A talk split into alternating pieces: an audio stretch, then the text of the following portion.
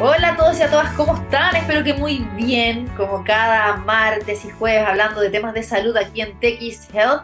Así que desde ya invitarles a que se conecten con nosotros, nos pueden escuchar, nos pueden ver en, bueno, en todas partes del mundo a través de txplus.com y también nuestro programa queda en Spotify, en SoundCloud para que puedan compartirlo y si se lo perdieron a la hora que presentamos pueden después eh, repetirlo. Hoy día queremos hablar de enfermedades eh, gastrointestinales y por supuesto algunas que quizás son eh, menos conocidas y cómo se puede prevenir y además conocer las nuevas terapias que existen para tratar estas enfermedades y cómo están también incluyéndose, por ejemplo, la ley Ricarte Soto. De hecho, hoy día vamos a hablar al respecto de este tema que es muy interesante con el doctor Patricio Ibáñez. Él es gastroenterólogo de la clínica alemana y además, em, bueno, es, miembro ¿no? de la eh, Agrupación Chilena de Trabajo de Enfermedades de Crohn y Colitis Ulcerosa, ACTECU, que es filial de la Sociedad Chilena de Gastroenterología.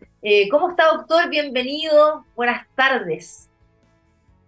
Hola, Andrea, encantado. Muchas gracias por estar en tu programa. Bueno, otro día queremos hablar principalmente no de estas dos enfermedades, em, que quizás claro, no, no son tan comunes, pero sí eh, traen muchísimas, muchísimas complicaciones para quienes las padecen y es la enfermedad de Crohn y también la colitis ulcerosa. Y esto entendiendo ¿no? que eh, hay más o menos un 20 o 30% de pacientes que no responden a los tratamientos farmacológicos con la cobertura actual e incluso van perdiendo respuesta a esto más o menos en un 20% al año. Em, y sobre eso quería preguntarle, doctor, ¿qué son estas enfermedades? ¿no? La enfermedad de Crohn, la colitis ulcerosa. Podríamos partir con Crohn para saber por qué se produce, em, si efectivamente son enfermedades autoinmunes, por ejemplo, em, y cómo se pueden tratar actualmente. Bueno, estas enfermedades son enfermedades crónicas del intestino. Cuando decimos eso, son enfermedades que aparecen y tienden a persistir en el tiempo y son mediadas por el sistema inmune y representan como enfermedades más bien recientes en, la historia de la medicina, diríamos en las últimas décadas, y probablemente como muchas otras enfermedades son producto de una multiplicidad de cambios que se han venido experimentando, donde básicamente lo que hay es una respuesta inmune desproporcionada del sistema inmune frente a las bacterias que es normal tener en el intestino hablamos, se ha hablado mucho de la microbiota, que son estas bacterias del intestino, y cómo diversos factores pueden ser disruptivos de esto, de, esto, entre otras la alimentación moderna, ultraprocesada, el estrés, la polución ambiental y una serie de factores, el tabaquismo, etc. Y eso hace que las bacterias reaccionen frente a las bacterias, que las bacterias del intestino se van perdiendo su biodiversidad, y este sistema inmune reacciona o sobre reacciona y genera un daño en el intestino. Daño que se manifiesta por úlceras o heridas y cuyos síntomas van a ser dolor abdominal, diarrea, a veces diarrea con sangre. Y lo que esto experimenta en las personas es un severo deterioro de su calidad de vida, como tú bien decías ahí, en tanto esto para la enfermedad de Crohn y la colitis ulcerosa. Claro, y doctor, bueno, como usted decía, o sea, son eh, partes no del tubo digestivo que permanecen todo el tiempo hinchados, inflamados, em, y, se van engrosando las paredes no intestinales, pero hay factores genéticos que de alguna forma estén involucrados. Eh, ustedes mencionaban algunos, eh, por ejemplo, ambientales, o hay muchas enfermedades que están también asociadas al consumo de tabaco, que ahora se ha ido conociendo, ¿no? Que efectivamente también inflaman. Em, eso le quería preguntar. La, parte genética hay no hay genes directos asociados a esto, hay más bien pedacitos de genes que se llaman SNPs, que son pedacitos de genes, y hay 250 pedacitos de genes que hacen que algunas personas puedan ser más susceptibles. Pero nuestros genes no han cambiado tanto en los últimos miles de años, pero sí han cambiado mucho nuestros hábitos de alimentación, nuestros estilos de vida, y la alimentación industrializada en los últimos 50 años sí ha cambiado mucho. Entonces, esos son los factores que probablemente inciden más que los genes, porque los genes están hechos para que nuestro sistema inmune nos pudiera defender de infecciones intestinales. Para eso están regulados. Y en alguna medida las infecciones intestinales hoy en día han ido disminuyendo, la exposición a, parásitos, a otros, con el saneamiento ambiental ha ido disminuyendo, pero han ido entrando otros factores como el uso amplio y masivo de antibióticos, de antiinflamatorios, del tabaco, y eso probablemente son los factores ambientales que más contribuyen a esto. Ahora, doctor, usted hablaba de la microbiota y siempre se ha dicho que mantener la microbiota saludable también incide positivamente en que se prevengan ciertas enfermedades, ¿no? Y ahí está, por ejemplo, el uso de probióticos, ¿no? La, una alimentación sana. Entonces, ¿cómo las personas que tienen, en este caso, enfermedad de Crohn, eh, si la microbiota como que sobre reacciona, ¿no? ¿Cómo, ¿Cómo de alguna forma se pueden alimentar? ¿Cómo tienen que tener una calidad de vida para, de alguna forma, es como contradictoria de alguna forma, pero, pero para poder mantenerla como a raya? Lo que nos gustaría, ¿no es cierto?, es poder, por ejemplo, restaurar el equilibrio de la, de la microbiota intestinal. Pero muchas veces, cuando ya la enfermedad se produce, este desequilibrio no es posible de restaurar, de restaurar o aunque lo restaurásemos, no vuelve atrás el proceso que ya se inició. Por lo tanto, lo ideal, si pudiéramos ser preventivos, es tratar de prevenir, ¿no es cierto?, esta disrupción de la microbiota y para eso, más que tomar probióticos, probablemente una alimentación variada, saludable, la actividad física, el, no consumo de tabaco, la prevención de la obesidad, el, no uso excesivo de antibióticos, casi volver a una cosa muy pristina es lo que podría hacernos prevenir. Pero en aquellos que ya tienen la enfermedad, lo que sí funciona y está demostrado es que son distintos medicamentos que van logrando, por una parte, reparar el daño del intestino y por otra parte, regular esta sobreexpresión de inflamación de moléculas de defensa, de daño, que terminan generando las heridas en el intestino. Perfecto. Doctor, antes de ir como al tema de los tratamientos y las novedades, igual interesante lo que usted decía eh, de la alimentación saludable. Estaba viendo, no sé, usted me puede corregir, eh, que, para aliviar también los síntomas de las personas que, que tienen no eh, estas enfermedades, hay que, por ejemplo, evitar los alimentos que sean muy ricos en fibra o grasos, también reducir los productos lácteos o, o, de harina refinada o los alimentos picantes, todo eso que inflama. O sea, sabemos que hay personas que tienen alergia a la proteína de la leche, otros, tienen intolerancia ¿no? a la lactosa. Eh, sabemos también que el consumo de alimentos muy grasos o, con mucha carne roja han podido quizás desencadenar en, tipos de cáncer como el gástrico. O sea, hay harta asociación ahí entre alimentación y enfermedades. Yo te, ahí te contestaría lo que habitualmente conversamos con los pacientes que tienen enfermedad inflamatoria intestinal a mí me encantaría decirles, mira, esta es la dieta A que provoca la enfermedad, esta es la dieta B que quita la enfermedad y siga la dieta B y todo se va a volver así. así. Hasta ahora e, eso no hay evidencia sustantiva en la literatura médica.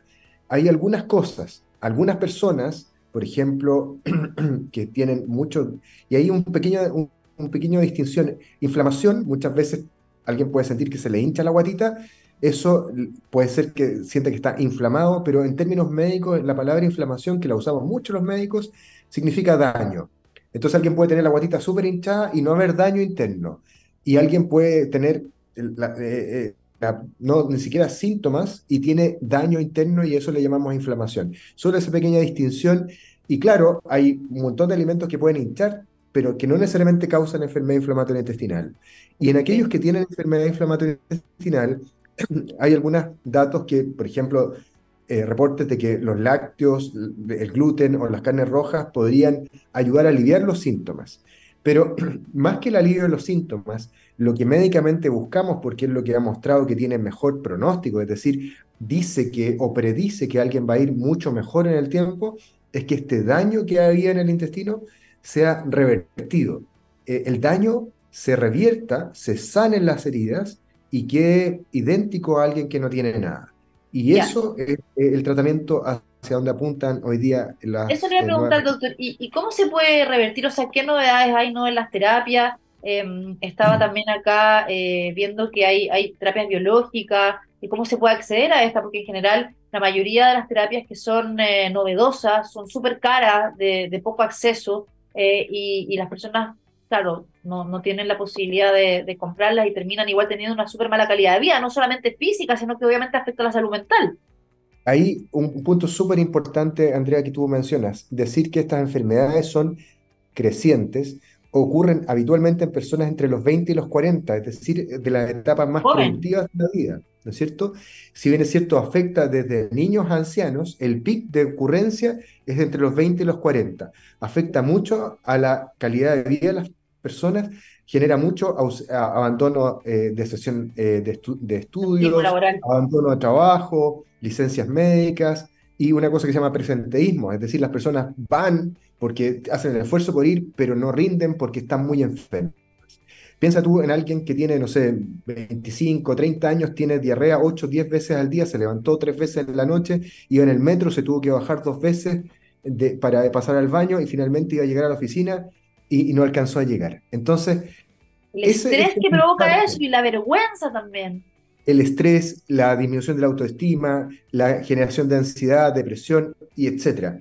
Entonces, los tratamientos, si miramos en la historia de, estos tratamientos, aparecieron hace 40, 60, 70 años medicamentos como la mesalacina, la sulfasalacina, que son como antiinflamatorios para reparar el daño, pero estos son efectivos en un porcentaje de las personas. Luego, hace unos 50 años, empezamos a usar medicamentos que se llaman inmunomodulador, que modula la respuesta inmunológica, es decir, evita que el, sistema inmune sobre responda pero la respuesta a eso es como 50-60%. Hace ya más de 20 años, el año 98, apareció eh, eh, una cosa que se llama terapia biológica. ¿Y qué significa eso? Que ya no es un remedio químico, ¿no es cierto?, como el químico farmacéutico, ¿no es cierto? Ahí vienen los remedios químicos, pero sino que son remedios que son proteínas, anticuerpos contra algo específico, anticuerpos contra el TNF, que en este caso es como el capitán del sistema inmune que dice, sobre responda. Y eh, esos anticuerpos hace 20 años aparecieron el infliximab, adalimumab, hace 20 años los tuvimos recién disponibles el año 2017 en Chile, de manera pública, casi 20 años después, y a partir de eso, en los últimos 5 o 6 años han ido apareciendo nuevos tratamientos. Como tú bien dices, esos tratamientos son costosos, y no asequibles para la gran mayoría de las personas. La única forma de acceder a aquellos es que haya sistemas como seguros públicos o privados que den cobertura a aquello. Y ahí entra la ley Ricarte Soto, donde cubre estos anti-TNF, pero la respuesta es de nuevo 50-60%, y como tú bien decías, en aquellos que responden, muchas veces es necesario aumentar las dosis y aún así la respuesta se pierde y un 20% de esas personas finalmente perdieron la respuesta y no tienen otras opciones de tratamiento. Han aparecido en el último tiempo otros agentes biológicos, como ustekinumab, como eh, vedolizumab, que están aprobados y se usan en todas partes del mundo y acá no tenemos acceso. Han ido apareciendo moléculas que se llaman moléculas pequeñas, que son remedios que actúan de dentro de la célula. Y estas moléculas pequeñas son medicamentos orales que son como más específicos y que tampoco están disponibles y que también son de alto costo. ¿Cuánto hablamos de esto? Hablamos de costos que si alguien los pudiera comprar en la farmacia son 600 mil pesos, un millón de pesos, y que las personas no disponen para comprarlo y que probablemente si hubiera una posibilidad de comprarlo, la terapia biológica en un comienzo, el más usado que es el adalimumab, costaba a compra de farmacia 2 millones de pesos. Hoy en día el Ministerio de Salud lo consigue por menos de 100 mil pesos al, mes. Entonces, claro, para un Estado son... Doctor, ahí, ahí volvió, que se le fue la onda. Y bueno, usted, ahora están en la ley Ricardo Soto eh, parte de estos tratamientos para las personas que sufren de estas enfermedades. Así es, están en la terapia biológica anti-TNF, pero como decía, solo lo requiere, solo funciona en un porcentaje de las personas, no funcionan en todos. Y ahí está la limitante que tenemos. De todas maneras. Bueno, yo quería como ir a, como el caso emblemático, ¿se acuerda la Paulina Ninde Cardone? Que ella hizo de una forma visible esta enfermedad y hace poquito de una entrevista eh, donde narraba su drama, eh, ella me mencionaba que no podía ni siquiera comer, eh, que estuvo como varios días hospitalizada también en la clínica, y, que también la gente no sabía, eh, más bien los médicos no sabían que tenía. Y ahí quería preguntarle, doctor, ¿cómo se puede diferenciar o más bien diagnosticar correctamente esta enfermedad cuando muchas veces eh, los pacientes no pueden pasar por tener colon irritable o gastritis u otra enfermedad y no se diagnostica correctamente y eso hace que la agonía se extienda y por otra parte no se pueda tratar a tiempo. Súper, súper buena pregunta, yo creo que te la agradezco porque el, que las personas estén atentas y que nosotros como Sociedad Chilena de Gastroenterología y eh, ACTECU, que es el grupo de especialistas en esto que nos dedicamos a hacer frecuentemente actividades de educación continua para los especialistas, para los médicos, eh, donde ponemos énfasis en que esto se tiene que diagnosticar tempranamente. ¿Qué cosas deberíamos prestar atención? Para el diagnóstico de la colitis ulcerosa, si alguien tiene diarrea sangrado, sangrado por el recto, caca con sangre, en buen chileno, si hace caca con sangre, tiene que ir y consultar, y una de las cosas, no a decir, ah, esto debe ser un hemorroide, eh, y, y, parar ahí, tiene que tener un examen que mire el intestino, el intestino grueso y diga que efectivamente sea un hemorroide o sea otra condición como la colitis ulcerosa. Doctor, pero ahí le quería preguntar una cosa, porque siempre, eh, eh, no, o sea, como lo, que, las personas que sabemos, em, la, como que hay una distinción entre la sangre como roja o la sangre ya café, ¿no? Eh, la sangre como fresca, por decir así, que podría ser un hemorroide, o ya cuando viene desde el intestino que ya obviamente tiene otro color el, el, Es que hay distintos tipos de sangrado, pero, pero eso es más bien una distinción más bien médica, pero una persona que está en su casa, en cualquier lugar, si tiene sangre cuando hace caca, eso no importa el color, la sangre no es normal y no puede a priori ser atribuido a hemorroides. ¿Por qué? Porque los que sangran son los hemorroides internos, que no se ven desde fuera, y como son internos, no los vemos desde afuera, no podemos asegurar, a menos que miremos con un instrumento que se llama colonoscopio, que esa sangre venga de ahí. Por, e, de ahí la importancia.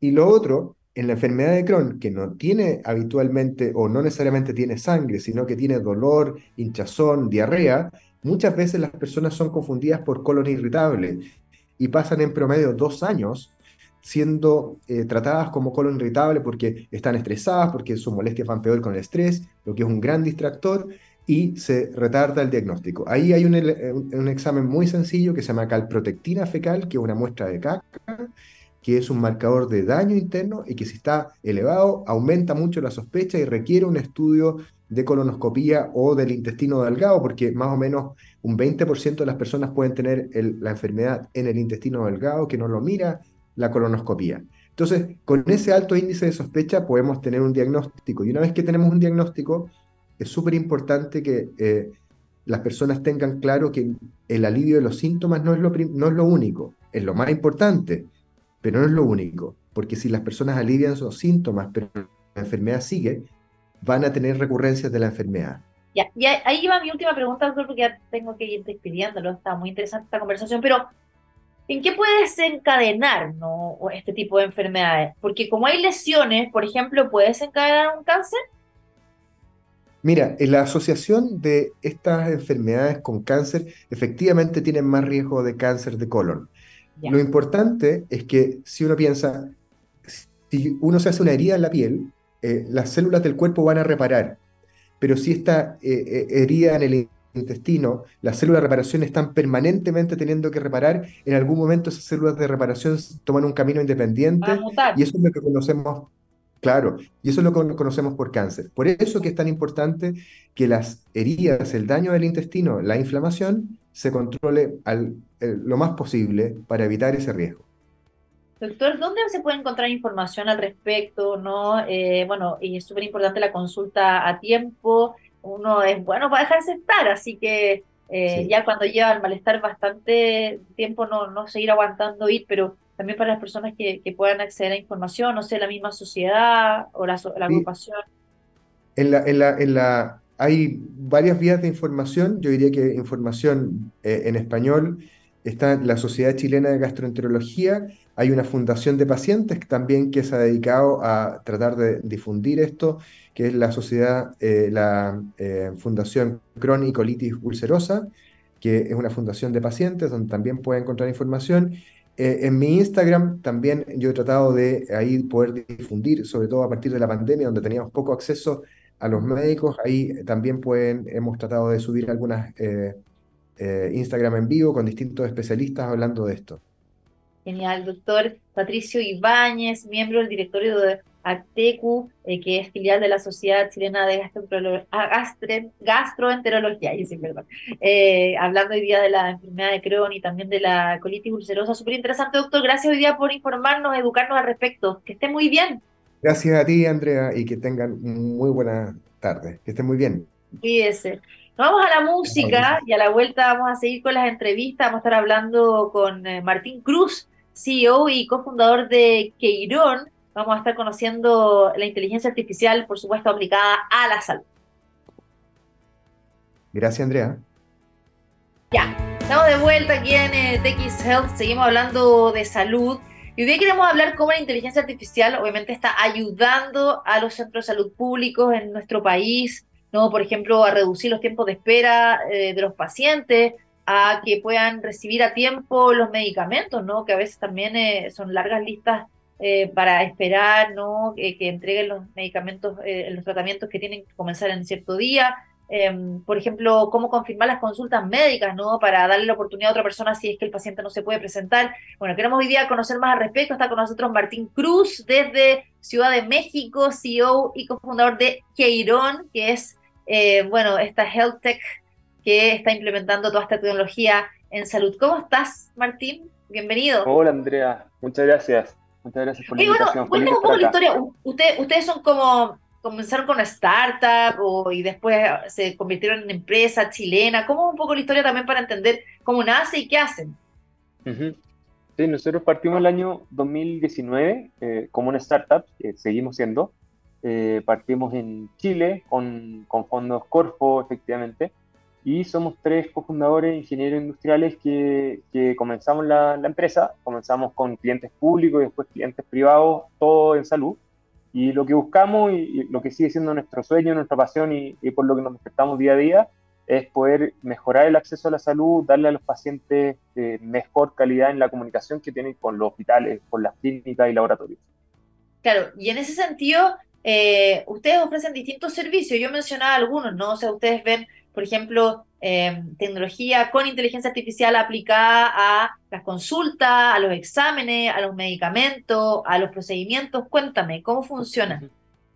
Sí, a ver, como nosotros como pacientes y, siempre nos remitimos a la última vez que uno tuvo un dolor, que, que hay parte de la experiencia de salud, o sea, uno tiene un dolor y necesita solucionar ese dolor. Y en el fondo, a uno como paciente no le es tan fácil poder solucionar ese dolor, porque primero tenemos que buscar un médico que nos pueda atender, que ahora sí tenemos en Chile particularmente, más que en cualquier país en Latinoamérica, eh, se cuenta con agendas digitales, pero después de esa agenda, eh, tú no sabes si tienes que llegar en ayuna o con algún examen donde el médico, a donde el, preparativo. claro, y ya hay preparativos para todo, o sea, yo la semana pasada estaba con mi hermano y con mi mamá y los dos habían perdido su, cita porque eh, ninguno de los dos había ido en ayuna y nadie le avisó que había que ir en ayuna. Exactamente. A mí me pasó lo mismo con mi hijo. Tenía que hacerse una ecodoppler y no llegan, tiene seis años, tiene que estar seis horas en ayuno y yo, al final uno termina como mintiendo, como para que te lo hagan igual. Obvio. Que no estaba en ayuno, obviamente. Claro, es que es insólito, es como, no sé, como que te no un Uber y no sepa en cuánto tiempo va a llegar ni cuánto te va a costar. O como que haga una compra de una zapatilla online y, no saben ni qué talla son. Hay como una diferencia de información que para nosotros es eh, absurda, eh, que es una industria en la que no ha llegado la tecnología y existen todas las herramientas para que eso ocurra. Entonces, estamos en esa misión de poder mejorar esa comunicación y claro, como te decía, o sea, después de la consulta médica uno tiene que volver a hacerse exámenes, hacerse una toma de, de muestras, sacarse una radiografía, después volver donde el médico. Entonces, es un proceso largo, no es como que te llegue el pedido y se acabó, sino que tu solución no es tan corta en la salud. Sí, Martín, pero ahí antes que, vayamos como a las soluciones que ustedes entregan, ¿dónde se produce esa falencia? O sea, ¿quién es el responsable de esa falta de comunicación entre el centro de salud y el paciente que finalmente termina afectando al paciente?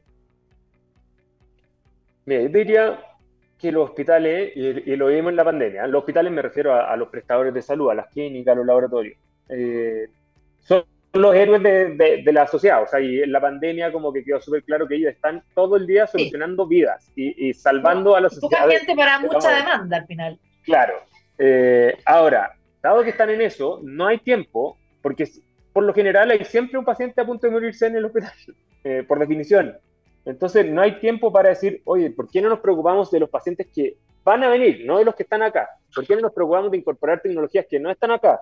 ¿Por qué no nos preocupamos de sacar esos papeles y, en el fondo estratégicamente es muy complejo eh, poder hacer este I D dentro de, los, de los hospitales?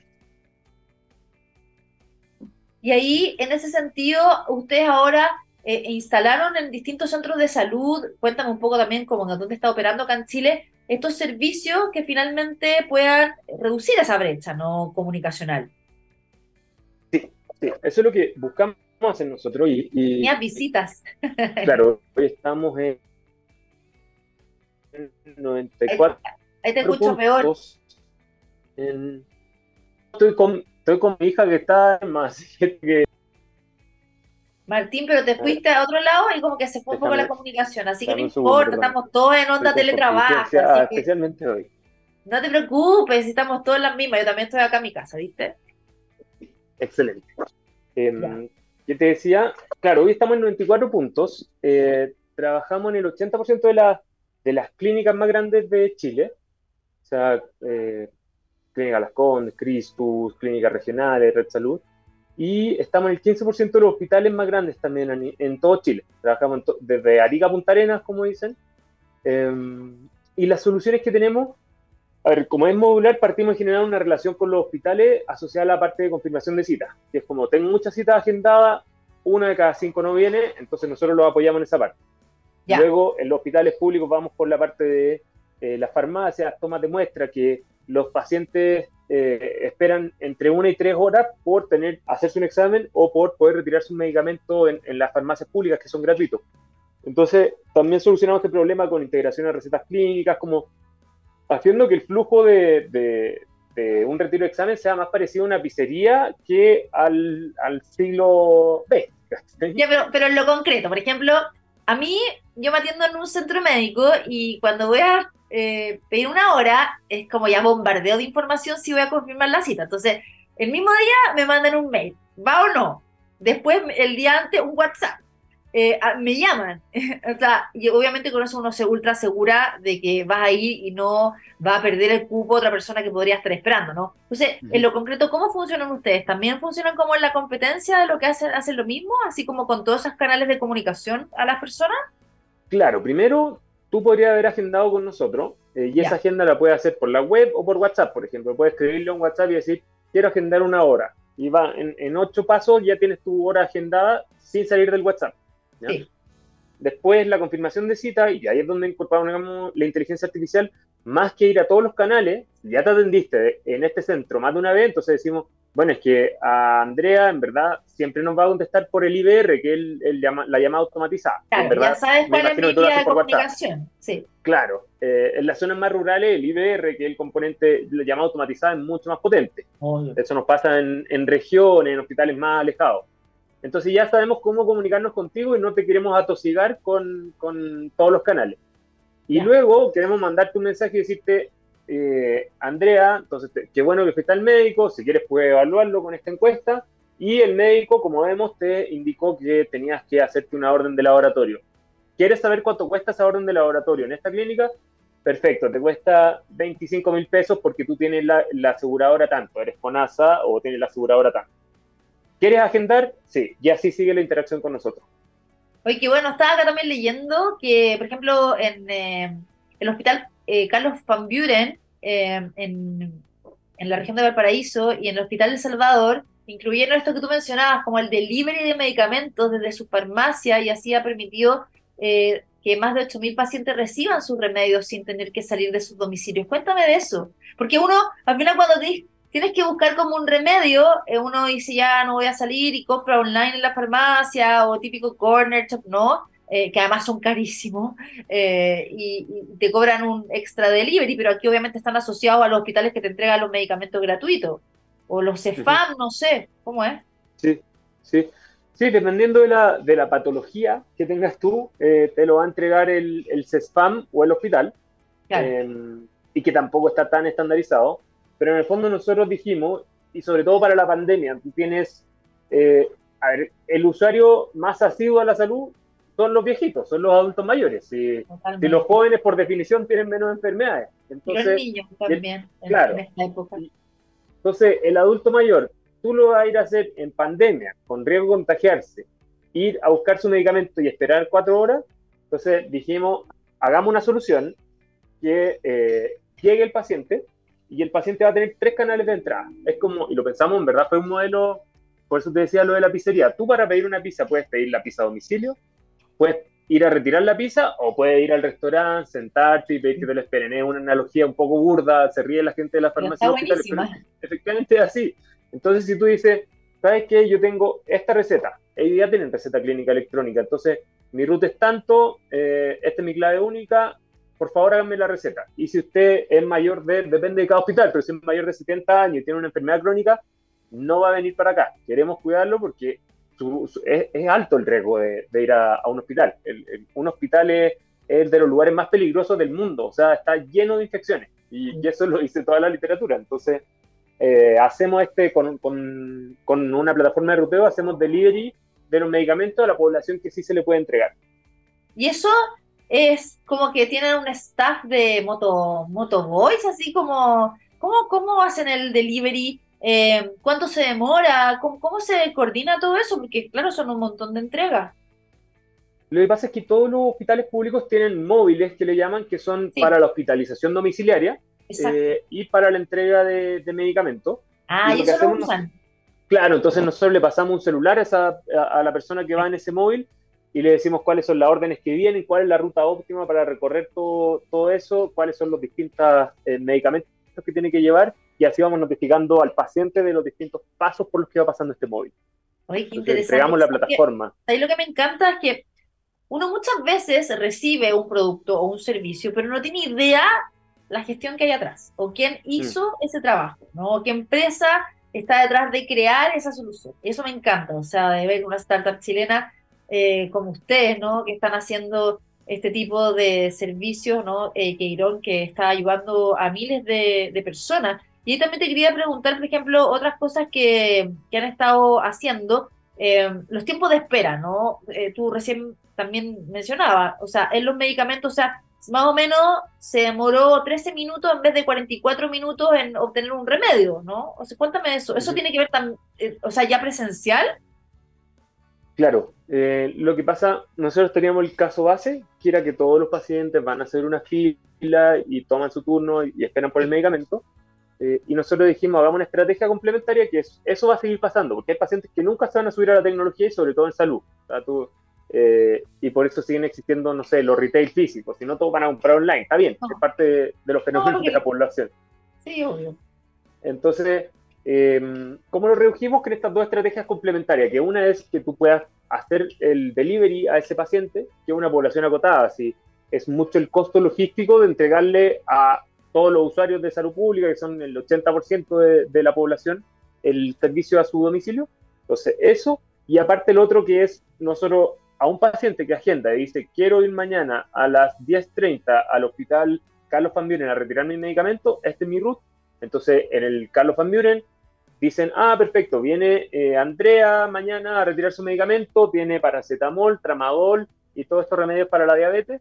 Y entonces a las 10.30 yo voy y me eh, paso por el turno, pero la oferta es que si tú pasas por el turno a las 10.30 te damos un número más prioritario que todos. Entonces va a esperar no más de 5 minutos. Y con esa estrategia redujimos a 13 minutos la espera total.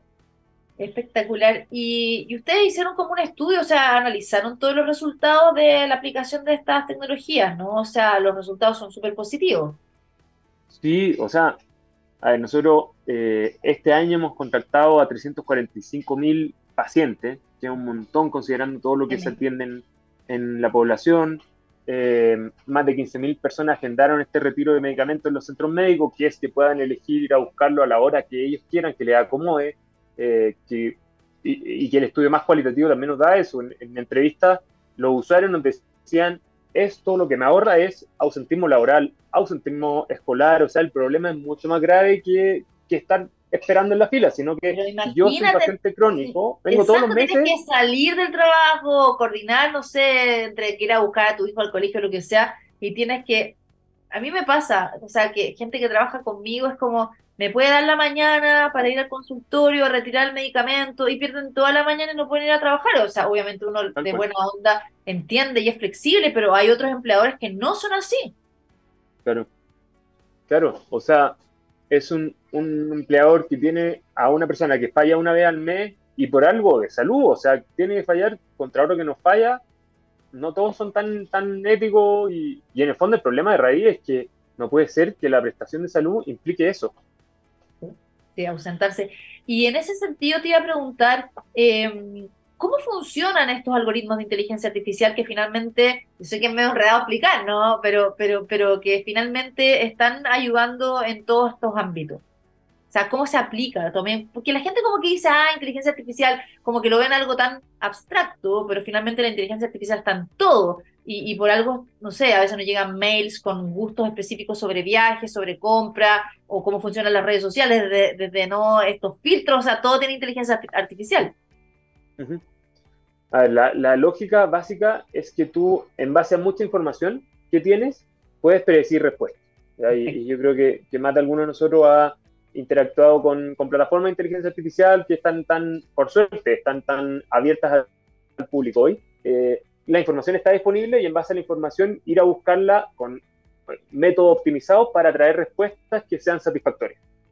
Y obviamente la inteligencia artificial hay que entrenarla. Eh, mientras más información tengas del mismo tipo, más rica va a ser tu respuesta. Y lo que buscamos nosotros es eso, o sea, eh, centralizamos todas las interacciones que tiene el paciente con el centro y así puede predecir eh, qué le va a pasar a ese paciente, va a caer en urgencia o no. Eh, en el caso privado, debería ofrecerle un plan oncológico, un plan oftalmológico a este paciente dado este comportamiento y esas son eh, lo, que uno introduce en, la máquina para poder tener las mejores respuestas tanto para el paciente como para el centro de salud. ¿Y cómo están en la competencia? Hay, hay mucha competencia en este ámbito. Yo te mencionaba, por ejemplo, la clínica Indisa usa ENIAX, ¿no? O sea, similar a lo que ustedes hacen. Sí, lo que pasa es que nosotros tenemos eh, existe competencia en distintas partes del viaje. Eh, nosotros contamos con ocho módulos, que es eh, la agenda, la confirmación, el check-in y pago, hacer presupuestos quirúrgicos, ambulatorio, oncológico, un CRM. Entonces, tomamos todo el viaje del paciente. Nosotros queremos que Andrea deje de ser una interacción puntual, una transacción puntual, y que sea un paciente del cual nosotros vamos a traer su información clínica, su información administrativa financiera del ERP que tienen las interoperabilidad al final. Claro, entonces todo eso lo centralizamos y ese es nuestro diferencial con la competencia, que si bien en distintos puntos tenemos, hay gente que hace agenda, hay gente que hace confirmación de cita, hay empresas que hacen eh, la parte del check-in, pero no hay nadie que tenga esta visión holística pensando en, darle al paciente esta, esta inteligencia artificial, o sea, darle respuestas en función de cómo se comporta. Y ahora están pensando en qué, o sea, están, tú estás en México, o sea, están aplicando esto en México, van a seguir creciendo, ¿qué planes tienen? Sí, nosotros, como te decía, partimos el año 2019 en Chile. Eh, queremos ser la, la Heltec, la empresa de tecnología en salud más grande de Latinoamérica. por lo mismo yo vivo acá hace eh, poco más de un año. Tenemos oficinas con, con, equipo comercial mexicano acá y equipo de operaciones mexicano. Te digo bien. Vamos a empezar a abrir en Perú eh, este, este Q4, el último trimestre. Y estamos preparando también abrir en Colombia al mismo tiempo con, con una country manager. Entonces, creemos que tenemos las herramientas, creemos que tenemos la plataforma, somos un equipo de 100 personas. ¿De cuánto? Eh, se fue, se fue justo. ¿De cuánto, cuántas así tenemos las capacidades para poder. Somos, 100 personas. Ah, ahí volviste, Martín. Increíble cómo han crecido, qué bueno, me alegro mucho. ¿Se bueno, escuchó o no se escuchó? Sí, sí, sí, sí, ahí volviste. Sí, está bien pegado, pero ahora está perfecto. Y entonces, eh, bueno, a, seguir creciendo entonces en muchos países de la TAM. Así es, sí. principalmente vamos a comenzar en estos cuatro que son Chile, Perú, Colombia y, México. Y, y, nada, nuestra gran apuesta este año y el 2024 en México y por lo mismo tenemos oficinas en México y en Chile. Y ahí, en el fondo, lo que hacen es que los centros de salud de distintos países compran el servicio de ustedes, ¿no? Sí, sí, nosotros somos un SaaS, eso quiere decir un, servicio que damos a través de un software y que nos, nos cobran, nos pagan, perdón, mensualmente, eh, dependiendo de la cantidad de, uso que, tengan. Claro. Oye, muy interesante, de verdad, los felicito. ¿Dónde se puede encontrar más información de Queirón para la gente que nos está viendo? Pueden entrar a www.queiron.cl eh, y también en queiron.mx para la gente de, México que, nos está viendo. Queiron es con K de kilo, por si acaso. Para Queiron es con K de kilo, muchas gracias. Eso, sí, K de kilo. Martín Cruz, CEO y cofundador de Queirón. Hoy, de verdad, me encantó, me encanta que hayan emprendedores, emprendedoras que tengan éxito y que están llevando la tecnología a otros países creada acá en Chile y que está ayudando más encima a las personas en el ámbito de la salud. Así que súper bien, Martín. Gracias por estar hoy día con nosotros. Gracias por la entrevista. Un gustazo. Cuídate. Chao, que estés bien. Igual tú. Chao, Andrea. Bueno, nos despedimos. Gracias por la sintonía. Le mandamos saludos a toda la gente que se conectó hoy día de distintas partes del mundo a través de TX Com. Recuerden que estamos en más de 30 países, la única radio online de ciencia y tecnología de Chile para el mundo. Sigan con nosotros porque vienen muchísimos programas interesantes con grandes conductores y conductoras. Nosotros nos reencontramos el jueves a las 12. Que tengan un lindo día. Cuídense mucho. Chau, chau.